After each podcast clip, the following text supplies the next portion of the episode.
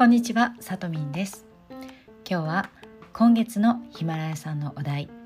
我が家の謎ルールというテーマでお届けします。私が中学生になったぐらいの頃に、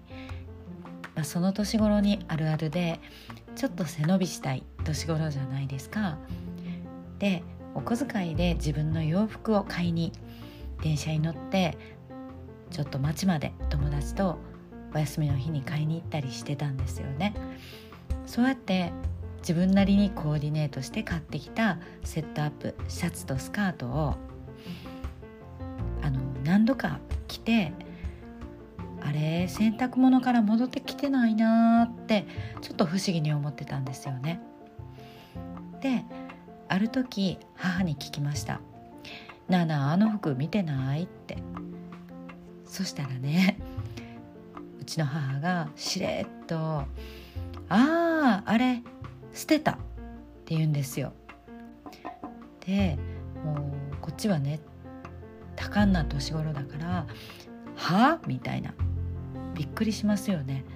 一言も相談されずに自分のお気に入りの服をいきなり捨てられるっていう暴挙に出られて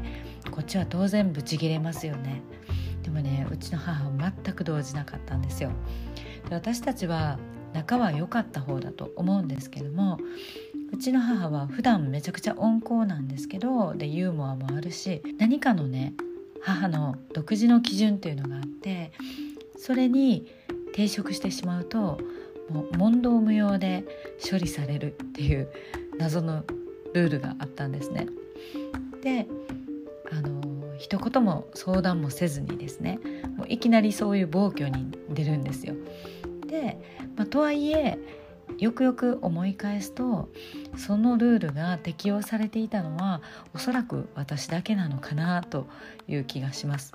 妹はそういうふうに洋服をいきなり捨てられてたとかっていうのは私は見たことがなかったんですね。まあ母のそういう意外な横暴とも言えるような一面